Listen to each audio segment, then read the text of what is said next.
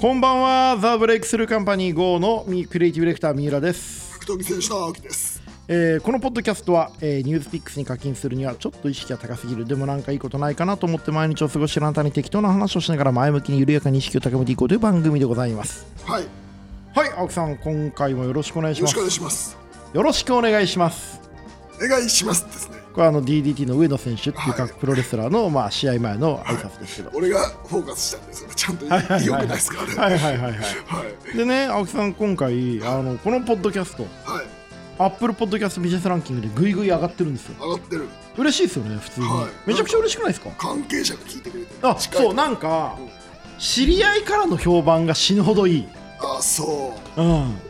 うん、そうだね。なんかやっぱ、こうのん俺たちの事事情的に、うん、ここになんかヒントが落ちてんじゃないかと思って聞かれてんだと思う。ああなるほどね、はいこう仕事もそうだしプライベートもそうだしいあいつらなんかここでボソってやっちゃってんじゃないかな。やボソってやっちゃってんだよ実際本当 にまあでも今回も誠実にやっていきましょうはい、はいというわけでねいろいろとこうやっていかないといけないんですけれども、えーぜひビジネスランキング上位どんどん上げていきたいと思ってますので「ハッシュタグ三浦青木」でつぶやいてください「ハッシュタグ三浦青木」ですえーどんどんねお悩みとか言いたいこと意見感想知りたいこといろいろ聞いていきたいと思いますが青木さんそんなわけでね、はいこの間ちょっとツイッターで話題になってた「ハッシュタグお前ら15年前何してたよ」っていう、はいえーハッシュタグがちょっと流行ったんですよ知ってます知ってる知ってる。あちょうどつぶやいてだましたねあのちょっとね我らが久保田さんがなんかやってて。あーあの我らがこのポッドキャスト人生交差点を運営している会社のオートバンクの久保田社長が、はいなんだっけなんかあこのまんまい行ったら、ワンツースリーだから、んつあの終わっちゃうから負けちゃうから、んいかんと思ったみたいなやつあーだから会社がね当時の潰れちゃううっていうね、でもまああの久保田さんなんかいつもねもう2カウントギリギリの人生を送ってますからね ん2.9で返し続ける、もうだからなかなかすごいですよ本当にああーそうのーうんなんかもうやられ芸みたいなところちょっとありますからねああそう、いや15年前何してやってやっぱさプライドなくなった時時だしさあー2006年でしたっけ6年だ2006年に2007年に亡くなったんだえーそうですよね2007 2006年に買収されて2007年の六本木ヒルズでの記者会見をもって、えープライドなくなったわけですけれども、青木さんその時どういう感じだったんですかいやもうさ踏みたく変わらず格闘技してたしさうん気持ちは不安だったへいやあんまりえで青木さんそういうさその経済事情とかさその榊原さんが買収でいくら儲かったのかとかさそういうこ経済ゴシップ大好きじゃん、そういうの調べてこう嗅ぎ回ったりいやしてなかそったのの当時はまだそこまでそれできっかけで鍵回るようになったんですよあなるほど今のこの格闘技のテクニックに対する解説も世界一だが同時に格闘業界裏話に対して日本で一番詳そうしそいう気持ち悪い青木真也はそれでできたのそうへだからそこで経済的なこととか勉強し始めただってあの時に高田信彦が2人のオーナーがじゃあ1人のオーナーが2つの団体を所有するみたいなこと言い出して要はこれ買収でしょって思って買収って言わなかったんですよはいはいはいはい 買収って言葉を使わないで使わない一人のオーナーが2つの団体を所有するそれはすなわちスーパーリーグが行われるみたいな何何何スーパーリーグが行われるスーパーリンクスーパーリーグ対抗戦が行われるはいはいはいはいっていうのであと佐藤大輔の映像でなんかキキャンってごまかされてんえこれ買収でしょみたいな。はい、早稲田大学、青木真也は騙されないと、これ、こいつら MMA じゃなくて M&A じゃねえかっつってね、でなんかこうみんなさ格闘家どもがさ、うおーみたいになっててすごいことが起こ格る、闘家どもって言うんじゃないよ、自分の職業を。で思ってて、いや何言ってんのかな、うん、あれこれ相当終わってんじゃないと思ってたんですよ、これもう無理じゃんみたいな、あそうみたいなことアメリカに合わせなきゃいけないじゃんってなってたんですねと思ったんですよ、の時から割と勉強し始めてあれでもジェフ・モンソンが藤田に負けたらジェフ・モンソンが藤田に勝っちゃったの嫌だったねいやだってさそういうカード持ってくる時点ってさ、そういうことじゃんもう向こうにはいもう握られちゃってる金玉って金玉握られいてうるっていうのをよく思ってて、でまあなんかあとそのプライドない時期があったんですよ2006年の4月から僕やれんのかまで空いたんですよはいはいはいはい半年以上半年以試上合期間が空いちゃった空いたそんなの20代の青木氏にとって当時なかったですよねなかったでもそこでだいぶこう酸いも甘いも経験して、厚みも作ってうん人間としてのねそうミクシー全盛時代だからはいはい、ミクシーで、あの、声をかけてどうのこうのっていう、よくスーパーサスランゴマシーンに手当たり次第紹介されてるミクシーの活用術の話いでやすよなんねか。そう、その時にもうミクシーで「こんにちは」みたいなメッセージを送り続けてたおい、やめろ、お前。これ人聞いてんだぞ、お前。送り続けたバカか。送り続けたバカなんだな。やっ でそぱれなをそれをあわかりましたってなる時もあわるかしりましたじゃねえよ、本当に。そんなだって、そんなにね、あの、ダメですよ、本当に。日本の誠実にやってください、本当。でまあ聞いてよ誠実にやってたらさ、誠実にちゃんと自分の思いを伝えて、そうね半年ぐらい一生懸命やってたら一生懸命やってたんだね。 15年後に、それをスーパーサザコマシンに暴露されるっていう、そのスーパーサナゴマシンのプレゼンで、青木真也といえば、強い、そして手が速いっていう ね、あの解説で有名ですけ手れをど出すのもが。早いって言って、はいもう汗かきくりやはいて、青木真也といえばもう寝技の形の入りと、ね、あのミクシーで連絡するのが早いっていうね、本当に当時の人とか覚えてる人いるんですか連絡取ってた人でフォレストガンプだから一期一ああうるせえな本当にあ古いよ映画の出てくる名前がもう一瞬分かんなかった分かんなかったことはちょっと申し訳ないわ、うん会あそうまあまあまあ一期一会でね一期一会うん楽しんでね世界をねやってたわけですけどそれでまああのワオワオしてたんだけれども、はいえーやれんのかで、えー試合をしてでそこからこうドリームに流れていくっていうのは2007年ですそうそうそう、でもその2007年ぐらいになったらもう忙しくて大人への恨みとかなかったの当時もうそんだけさその自分がこうだってきたプライドがなくなっちゃってみんながこうけこう結構当時ドロドロしてたじゃないですかお金だったりとか選手の大争いとか人への恨みあんまなかったな、うん不安は将来への不安もあんまなかったあーもう格闘技とミクシーが楽しくてしょうがなかったんですかというか、あの単純に別に1試合すればそれなりに食っていけるっしょみたいな緩い考えだったしすごいシンプルだったすごい全然あんまりこう本当に不安はなかったです、で15年前の青木真也にかけたい言葉って何かありますいや楽しそうだなって思ううるせえな でもさ格闘技とミクシーやったんでしょ、は今格闘技とインスタやってるわけでしょ、変わんねえじゃねえかよやってること変わんない んだよやってること変わんないちょっと、ノートの文章が上手くなったあと下からの仕掛けよりも上のポジション取る方が多くなったうん、でこう調和できるようになった調和ってなんだっけ調和ってこううまくみんなとこううまくこうおいおいできるようになったなったなったよなったっけややってるよまあだから、まあ、下からの仕掛けがねその当時はねリング上と下からの仕掛けが多かったですけど今あの仕事で、ね、下になるっていうね、はいちあゃんのとちゃんと MMA では金網の上ではすぐ上になるけど普段は割と下からの攻めをよくやるっていうねいやちゃんとできてますよね十分最近あの「足りない2人」っていう山里亮太さんと若林さんの,、あのコンビが最近解散した伝説的なライブがあったんですけどその時あの山里さんが自虐的にこう相手より下だと見せかけておきながら自分で笑いを取るっていうのを下から関節取るって言い方をしててあ青木真也と同じ言語感覚だなと思ってましたけどねへえ面白かったですけどねはいちょちなみに青木さんがこう15年前プライドがなくなって、えー暇だなと思ってミクシーで手手当たり次第に頑張ってる間僕何してたかっていうとその時に僕白鵬堂に入社してるんですよ青木真也の大ファンで、まあ、青木真也の試合をずっと見てきた僕がプライドがなくなった時に自分が白鵬堂に入ったからあこれは日本の格闘技とかエンタメの文化を俺が背負うんだみたいなわけのわかんないこう使勝手命感なを持ってね使命感を背負ってあの311の直後にあのギルバート・メレンデスとのしあメレンデスじゃねえやバレンタイン・オフレームかとの試合でドン・フライがはいはいはいドン・フライが勝手にアメリカ国旗を背負ってできてあれドン・フライって別アメリカ代表じゃなくね別にと思ったんだけどそういう勝手な背負い方をしてた俺は。でまあ白ほど入って頑張るぞと思ったら気負いすぎて空回ってまあ半年くらい干され続けるんですけどまあ半年間試合がなかったっていう意味で青木さんも俺も一緒だったっていうね。はいミクシーがあった、はいでも俺たちには、ま あ僕はその時白鸚堂だったんでずっと飲み会とか合コンとかしてましたけどねミクシーがあったんだ俺たちには僕ねミクシーやってなかったんですよ損してんね人生うるさいよ本当に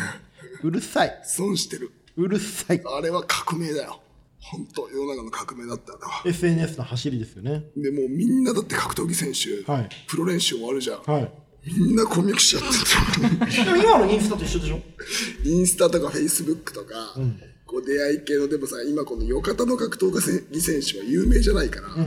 のなんて Tinder とかやってんですよ、出会い系のやつを、でも俺たちやっぱそっちはいけないじゃん青木真也 Tinder 出てきたらどうしようもないねもうすぐスワイプするわうん、じゃあ、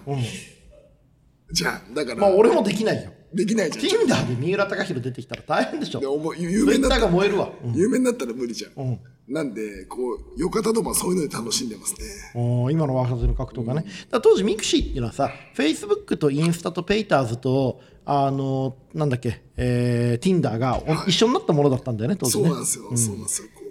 うドロドロのいいドラマだったっすね、情念がね、はいまあ、そんなわけでね、2007年は氷山の一角を、まあ、登ったり降りたりしてたわけそうでですすけれどもねはいでもその時の青木真也のまあこうプライドがなくなったことっていうのは今の青木真也はちょっとやっぱりその経済ゴシップとかに対して異常に詳しくなるっていうちょっと歪んだ人間性を作ったんです作ったっすねやっぱ、あとこう人間模様も見たしいろいろまあそこら辺で強くなった気がしますよね、あのそういった人間模様とかその経済のゴシップ周りとかを知るっていうことはアスリートにとってどういう影響があるんですかよくないこととされてますよね、 自分で言うねよくない詳しいもんなでもな青木さよんくなないこととされてる、は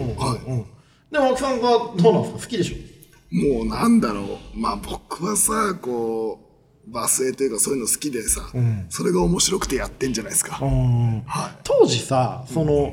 文章とか書いてたんですか文章とかあんま書いてないですあね本当ですか、はいあのやっぱり青木真也のね、あの武器といえばやっぱり寝技とげ文章力だと思うんですけれども、あの当時の話とか思い出しながら書いてったらまたいいと思いますけどね俺あー書ける範囲でね書ける範囲でミクシーの話いらねえぞ、うん念のため言っとくけどな、うん大事大事、うん大事じゃねえよ、うん大事いやでもなんかこうだんだんあの時がやっぱ15年前がね、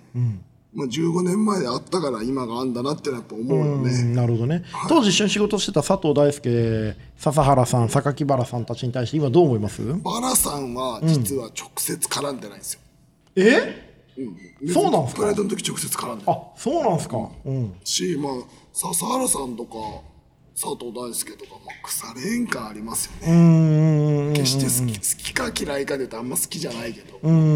けどまあまあまあご縁があるというか、まあね、でも佐藤大輔と青木真也の共犯関係によって2人が狂い合っていったっていうのは事実だと思いますよ、間違いないね、うん佐で藤も大輔が青木真也に「お前こんなことしたらもっと面白いよ」って言って青木真也が「えでもこんなことやったらもっと面白いですよね」って言って佐藤大輔が「おおこれやったらもっと面白いな」って言って2人でどんどん狂気の濃度を高めていったっていうでその濃縮された狂気に当てられちゃって毒されたのが俺だったりするわけだからさああいいことだよね、だって最近ね面白かったことがあって、俺ツイインスタグラムで猪瀬直哉さんっていう現代アーティスト、すあおごっいしゃってましたねそうすごい素敵でちょっと僕この作人の作品絶対購入したいなと思って、ちょっとちょんちょんって何個かインスタで「いいね」したらあのかつてね青木さんの奥さんがね青木さんの不倫相手にインスタに全部「いいね」して大変だったっていう事案があったように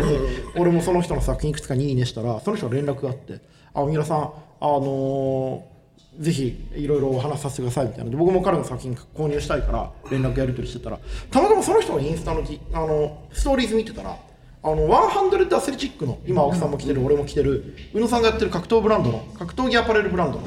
T シャツ着てらっしゃって「あれこれ宇野さんのブランドですよね」っつったらその人が「あそうなんですよくわかりますね」っつって「僕格闘技好きで」っつって「誰が好きなんですか?」って「青木真也です」って「ええー!」みたいな。俺も総合格闘家青木真也大好きですっつって、人間青木真也はもうゲスな野郎ですけどっていうやり取りをさせてもらって、で僕も青木真也さん大好きでってで僕も本当に会社で応援させてもらってて青木さん大好きなんですよっつってでなんで好きなんですかって話になったらやっぱりその表現として命を懸けてこうものを作ってるっていうところにすごい共鳴するって言ってましたよありがたいねだからねそので呂布カルマさんも青木さん好きだったりなとんかかそういうとこ分かってくれる人がいるのは本当そうそうね、もう青木真也って格闘家だけじゃなくて、やっぱ表現者、アーティストみたいな目で、こう同業者たちからの共感を得てるのが、すげえ今っぽいし、当時のプライドの MMA が M&A されたっていうのを、よく見てた人間だからこその異常な進化なんじゃないかなと思いましたよ。うん確かにねなんかそういうさその自分たちが独特の感性とか価値観を持ってる人たちが青木真也っていうものの表現に集まってきてるっていうのはすげえいいことだと思う俺は、うんなんかだから最近そのね起業家とかアーティストとかでこう支持してくださるというか好きだって言ってくださる方多いんでありがたいやっぱりねこう一筋縄じゃいかないっていうか自分のやりたいことを貫いてそれが結果的に人を幸せにしてるっていう表現し続けてるっていうことへのリスペクトがやっぱみんなあるんだと思いますよまあねだってその人たちはいくらなんでも青木真也がね試合の間ずっとミクシーやってたと思ってないわけだから大事なことですよ大事なことだねミクシィもミクシーも大事だしノートも大事ですはいあのー緊急事態宣言が解除されましたけどね、青木さん、そろそろどっか地方行きましょうよ。うん前行った熊本行ったじゃん熊本楽しかったです空ね。いてないででも、も空いてなかったなあの洋食屋橋本のカツカレーは世界一美う味ましかっかたでっしょ。たねあれ美味しかったね。あれ抜群だったねうんあのー熊本にね洋食屋橋本っていうレストランがあるんですけどこれがめちゃくちゃ美味しくてそこのカツカレーが美味しかったんですよもうほんと世界一美味しいんじゃないかっていうくあらいれは本当美味しかったただ、あの店青木さん思い出の店なんですよねそうなんですよ何だったんでしたっけあれは、あの橋本っていう有名なお店で、行ったら、なんか嫁の家族と飯を食った店だったんですよ昔ね昔あのー、青木さんの奥さんもともと熊本出身だったんではい、ね、でこうなんかこうすごいかまされた向こうの親とかね親族にかまされた場所だなと思って、ああ懐かしいなみたいなで青木さんボソッと「こんなにうまいもん食わされたら分かんなくなっちゃうよ」っていうなんかパンチドランカーみたいなこと言ってて大丈なん夫でこれうまかったなみたいなカレードランカーになっちゃいましたあれうまかったよねで美も味しかったですねでその後サウナも行って白の湯ねよかったですねはいよかったよ、白の湯の大手さんすごい聞いてくれてるらしいですよこれあの人好きだよねあの人好きですね僕らの本も読んでくださっててありがたいですまぜひね聞いてる方いたら熊本の白の湯行ってみてくださいあのー図書館とかね格闘技とビジネス大好きな大津さんっていう変わった人がねやってますんでね我々のファミリーですあとは佐賀行かないといけないんじゃないですか中川佐純賀一郎行がいきるたい本当に、中川さんとこ行きたいんだけど行けてないね、この後ちょっとスケジュール合わせて一緒に行きましょうよはい中川さんに会いたいね、あの佐賀もね飯もうまいらしいですしあの久しぶりに中川純一郎に会ってちょっといろいろこう学びたいところもありますかねっこいいからな、青木さん最近こうツイッターとか見ててこれは面白いなと思ったことありますいやなんか、面白いもの不足だよねあ足りてない世足のりて中ないがですかもう世の中がさ要は文句しか言ってないからさあーどんどんねこう不満のはけ口みたいになってますね、全然面白いもんがないね、はい、こう新しく仕掛けていかないといけないですよねそうなんでねなんかやりたいんだよね、そろそろちょっと試合もね今時間が空いてますもんねいやあえてもう今こうドメスティックなふざけたやつやりたいんだよなああプロレスの興行とかやりますあでもそれで言うとさこの間さ熊本でさ白の湯で温泉でプロレスしたじゃないですかああいうちょっと変わったところでのプロレスはたくさんやりたくない青木秋山だと思うよいよいよいいよこれはノアであ DDT でいやあ総合の方ねそうチェソンフンねドメスティック MMA あれでしょ全然滑ってないのに肩固めしながらすっごい滑るよって言うんでしょ上からダメだよ滑ってないのに滑るってい言ったやらなんかもうがっちりやって、こうしっかりこう上下つけたいですよね盛り上げたいですねいやでもなんかこの前、サイバーファイトフェスの時に、事前番組で藤田社長ああはいはいをなんかこうお連れする役柄だったんですよあれそんなんありました俺まだ見てないだったんですよ、う1年番組で出して、で、こう、つなげたときに、ちょっと、離れ際に、この前試合見てたよって言ってくれて、で、秋山と見たいね、みたいなこと言ってくださってたんですよ。なんで、ちょっと鼻が利いて、これワンマッチですねあんじゃねえかなと。国内でやりたいですね青木対秋山日本でやってほしいワンマッチどワンこマでッチやりたいですか会場はいやどこでもいいんですよね。あなんかこれは、あの、僕の今、パッとイメージだけど、ワンマッチだから、でかくなくていいんですよ。あ分かるあのそれこそ後楽園でワンマッチとかでいいですよね後楽園みたいな格闘技の会場じゃなくてもいいぐらいです。ああもう令和の巌流島というか、スタジオ的なああのでいいから、うわーちょっとドキドキするなー秋山対青木でしょうん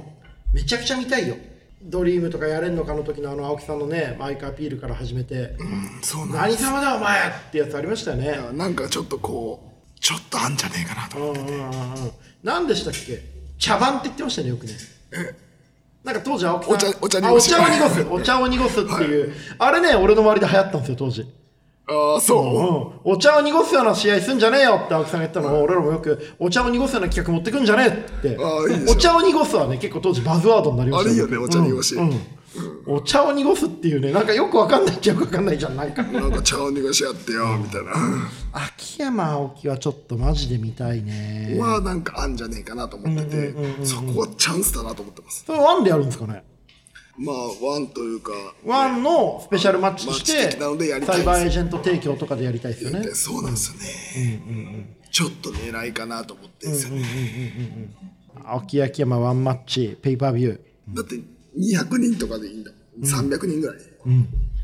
入れていけんじゃないかなと思っちゃうペイパービューでね何千人何万人くらいね見ますよ多分なんかこうあとちゃんと揉めてで試合前にね立ち会い人で、ね誰か来てもらって誰か来るマッハいややっぱこ桜庭だうそうですやっぱね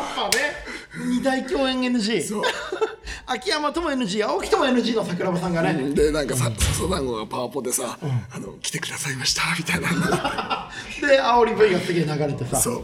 う、いいじゃんねいいですね。タイムトゥセイグッバイ対バカサバイバーでしょ。はいよくないういやもうめいいか悪いかで言えばめちゃくちゃいいわ。でしょ俺ぶっちゃけ200万円でもチケット買うわ。でそうなっちゃうじゃん、あの俺200万円で買うよチケット。だってそれアートだもん。なっちゃうじゃん、でさもうそのこうアートっぽいなんていうの来てくれた人にアートっぽい残し方して、ありだと思うんだよね、でもオイルチェックはちゃんとしてくださいね。アートだからいいみたいなちゃんちゃんと塗ってる塗ってないはちゃんとチェックしないと。いやなんかプラシーボ効果っていうのもあるらしいよ もうぬるっとするって思い込んでるんだ。あんさんもう。だから触ったらもう塗ってないのに滑っちゃうんだ。っていうもんだと思ってるから、こうそれでも取らなきゃいけないっていう追い込まれ感はあるよそうですね、もう何言ってるのか分かんないけど、秋山さんもぬるぬるしてるっていうふうに思い込んじゃいますもんね、触っただけで、俺ね。ね、あのね見るたびに正直思っちゃうのぬるぬるしてんなと思うんだい。やなんかこういや触ろうかな UFP やめとこうみたいな ちょっと肩が触れてみようかなみたいな思っちゃなうんかさ、あれですよね、その、ちょっとこう、黒光りしてるもんね。そうそうそうなんでテカすテカしてちょねっとドキドキしちゃうんですよねうんはなるほど。い、はい、いい感じになってきいまやしちょったとね見たいものが一個ね物語が生まれましたよこれすごい話だって聞いてる人拡散してくださいね、秋山対青木見たい人は、えーリツイートしてください、さて、えーということで今日はここまでです、えー青木さん今日の俺たちの宿題はやっぱりね、えー秋山、青木見たい人は、えーぜひリツイート何をリツイートするんだっけあこれ番組をね、ぜひ秋山青木戦、えー秋山秋山義弘対青木真也、え見たい方はー MMA 見たい方はこの番組をぜひリツイートしてください薪をね薪をくべてい巻きたをだくいてべろと、はいはい、えーということでこの番組では感想やお便りもお待ちしております感想はツイッターにて「ハッシュタグ三浦青木」でつぶやく「ハッシュタグ三浦青木」でつぶやくか三浦青木ポッドキャストアットマーク Gmail.com までお願いしますまあツイッターでね「ハッシュタグ三浦青木」でつぶやくのが一番早いです、えーお相手はザ・ブレイクスルーカンパニー GO のクリエイティブディレクター三浦と格闘技選手の青木でした青木真也と秋山義弘の人生交差点見たい人はリツイートお願いします俺は見たい